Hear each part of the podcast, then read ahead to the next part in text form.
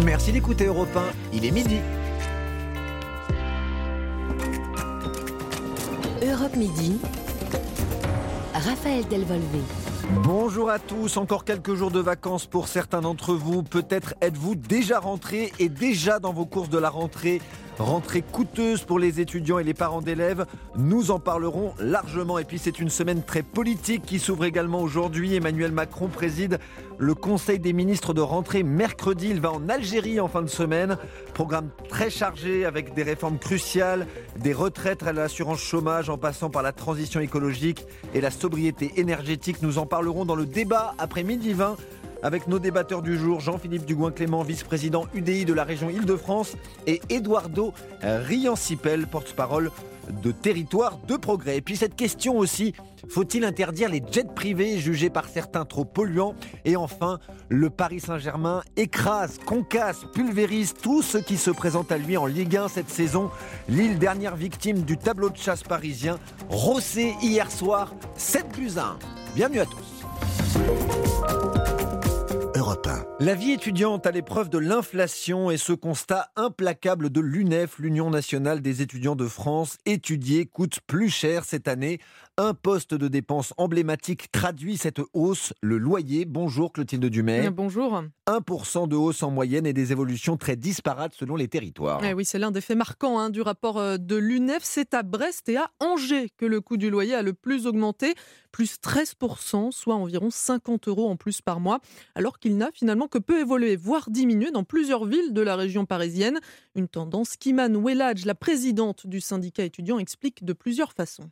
Dès qu'on a l'encadrement euh, des loyers qui est mis en place par les municipalités ou les métropoles, on se rend vite compte que euh, l'augmentation est moindre par rapport à d'autres villes. L'après-crise euh, sanitaire et des villes de taille moyenne qui attirent de plus en plus de monde a aussi un impact notamment sur bah, la recherche de logements, sur le coût des transports, etc. etc. Mais on se rend compte aussi que sur les villes comme Angers, il y a très peu en fait finalement de dispositifs qui sont mis en place pour aider les jeunes et les étudiants. Malgré tout, c'est toujours à Paris hein, que le loyer reste le plus cher, 862 euros par mois contre le moins cher au Mans avec 361 euros. Ce n'est pas négligeable quand on sait que le logement représente 55% du budget d'un étudiant, à tel point que ça peut même en contraindre certains à rogner sur d'autres postes de dépenses, d'après Emmanuel Hadj tout simplement qu'on ne peut pas se passer euh, d'un toit pour euh, pouvoir étudier et qu'en fait on préfère aller euh, trouver des petites astuces pour pouvoir essayer de s'en sortir sur la question de l'alimentation au travers notamment des distributions alimentaires ou euh, sur le chauffage ou euh, tous les hivers, on a des cas d'étudiants qui euh, ne chauffent pas leur logement tout simplement parce que ça devient trop cher. L'UNEF qui demande donc la construction de nouvelles résidences universitaires. Le CRUS a bénéficié de plus de 10 000 places supplémentaires depuis 2017 mais seulement 6% d'étudiants sont logés dans des résidences universitaires selon l'UNEF. Les précisions de Clotilde Dumay. Autre poste de dépense très important pour les étudiants, le transport. L'île de France reste la, la région où il faut euh, débourser le plus pour se déplacer. 350 euros par an euh, selon l'UNEF. Perpignan, c'est l'agglomération où le transport reste le plus accessible avec 90 euros annuels. Une rentrée plus chère aussi pour les parents d'élèves. Les courses de fournitures, c'est en ce moment et vous l'avez peut-être déjà ressenti après vos premiers achats, les trousses, les copies doubles, les cahiers et les agendas, j'en passe.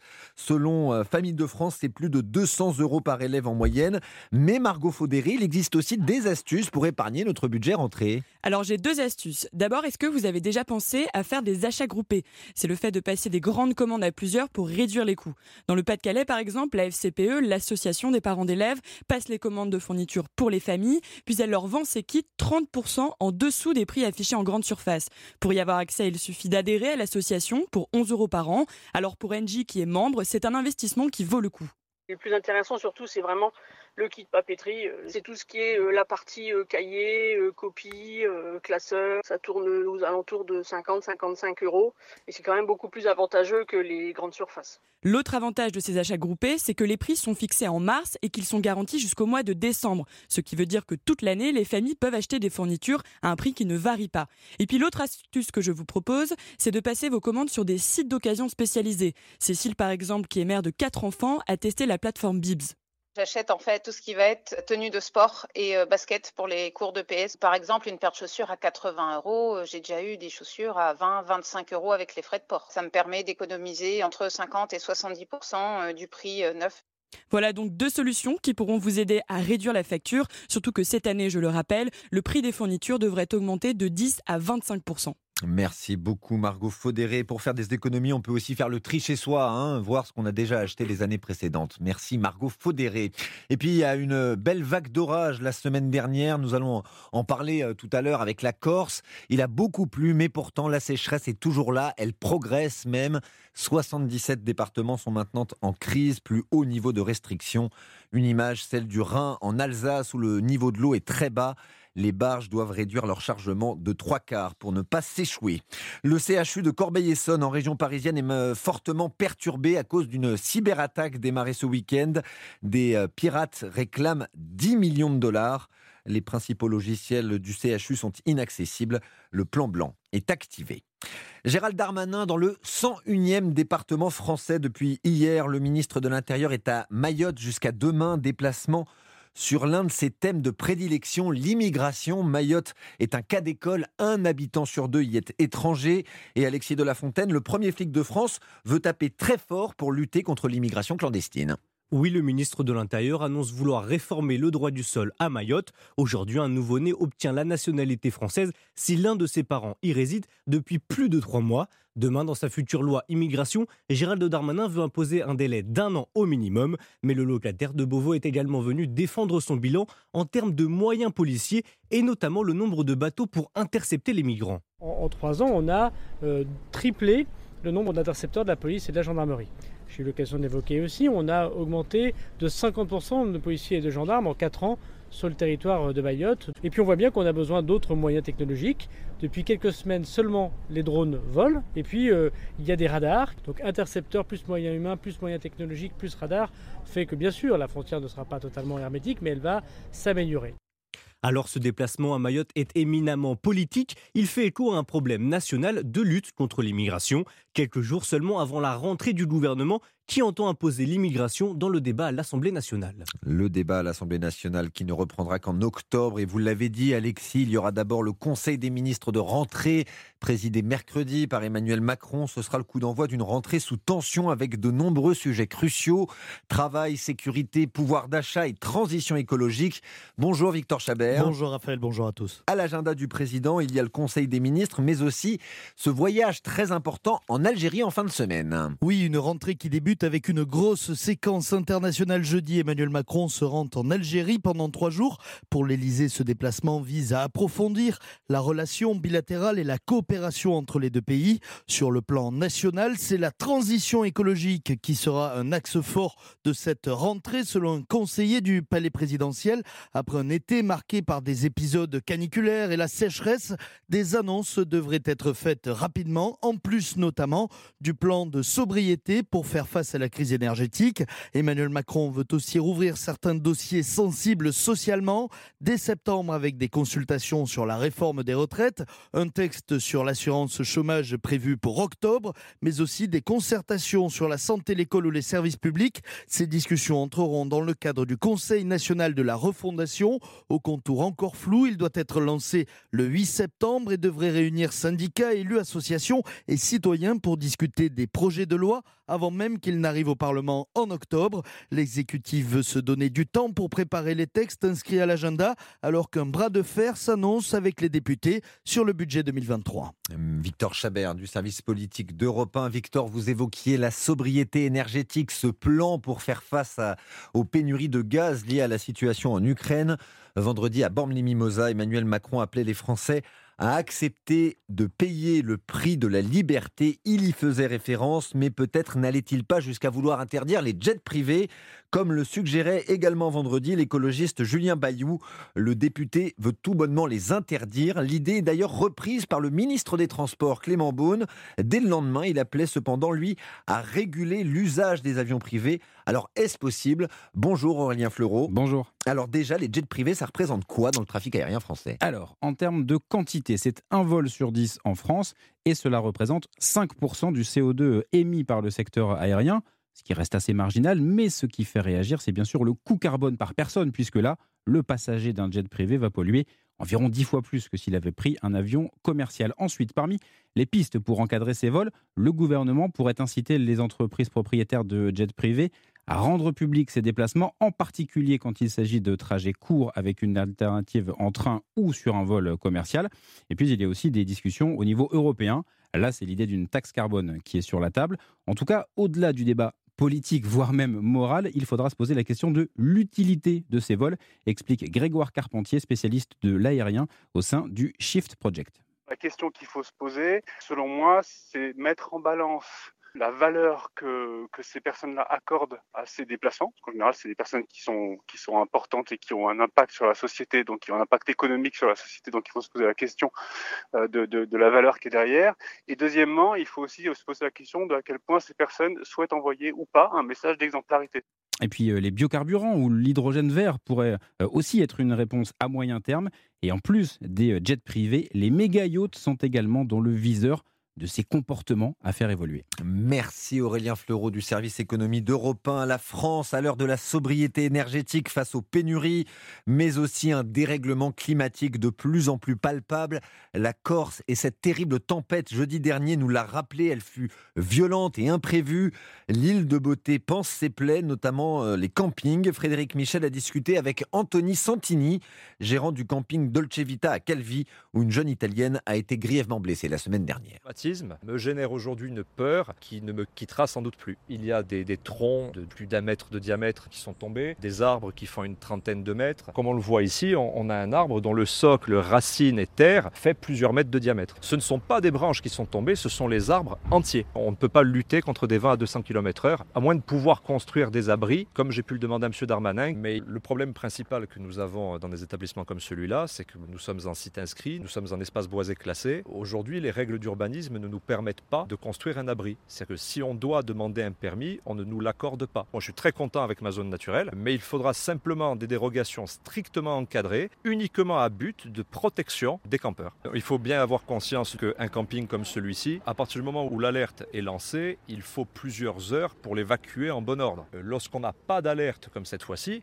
ou si à l'avenir des alertes doivent intervenir dans un délai très bref, il n'y a aucune autre solution que de mettre les gens à l'abri dans du dur.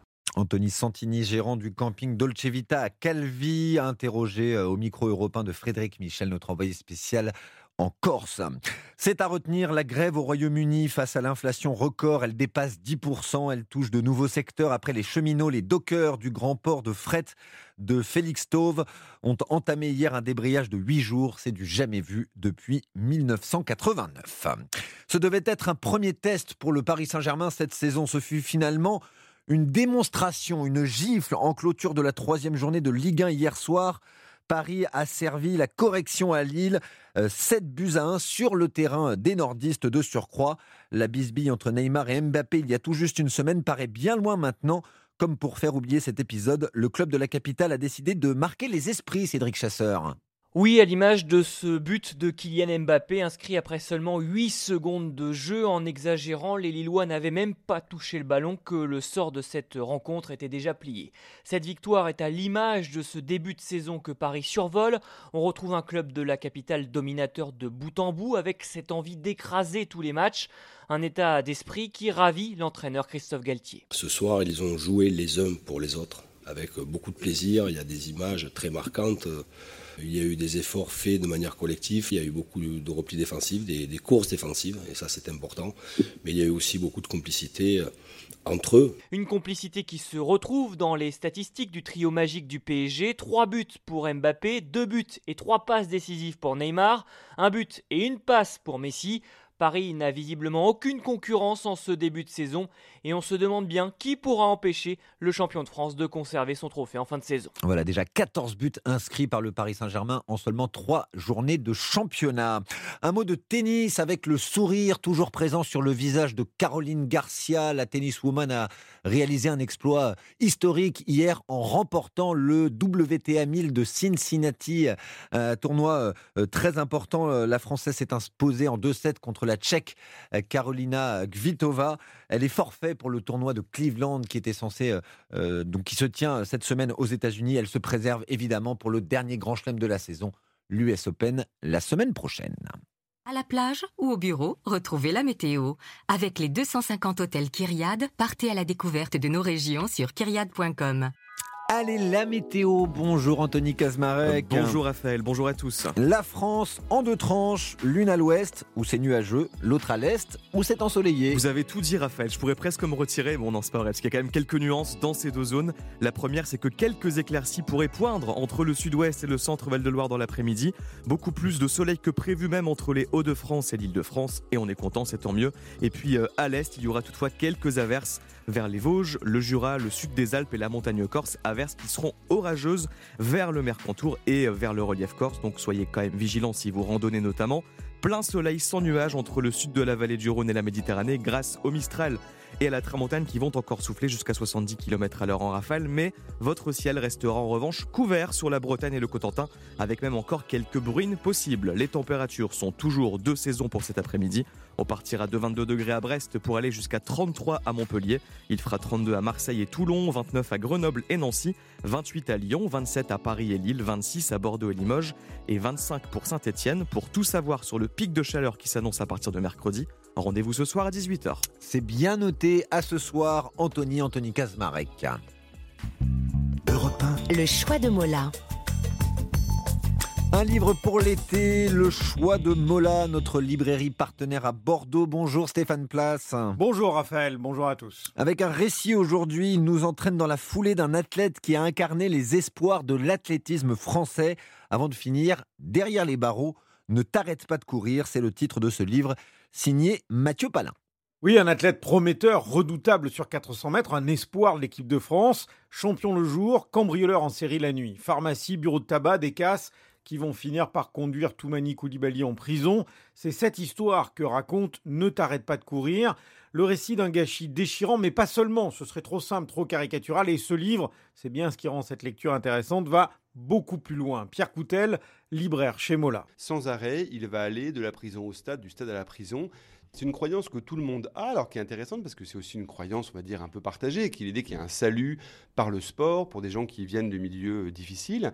Et effectivement, il retombe sans arrêt parce que finalement, le vol est pour lui, c'est ce qu'on finit par comprendre, même si c'est pas complètement dit, le vol est pour lui n'est pas tant une question sociale, même si elle l'est à un moment, parce qu'il vient quand même d'un milieu très difficile. Psychiquement, c'est presque un kleptomane, c'est-à-dire qu'il y a une sorte de pulsion du vol, et puis surtout, il a un immense défaut, c'est qu'il ne sait pas dire non. Et il y a notamment ce passage qui en dit long sur cette incapacité à dominer ses vieux démons. Le jour même où il est sacré champion de France du 400 mètres, il pleure, il entend résonner la Marseillaise, sa médaille d'or autour du cou, et quelques heures plus tard, Koulibaly s'en va tout de même rejoindre ses complices pour briser des vitrines et voler. Journaliste, Mathieu Palin a grandi dans la même banlieue que cet athlète qu'il a contacté alors qu'il se trouvait en prison. Je sais qu'il est rentré à Fresnes, je lui ai écrit une lettre qui disait en gros euh, on se connaît pas, euh, moi je suis pas un athlète.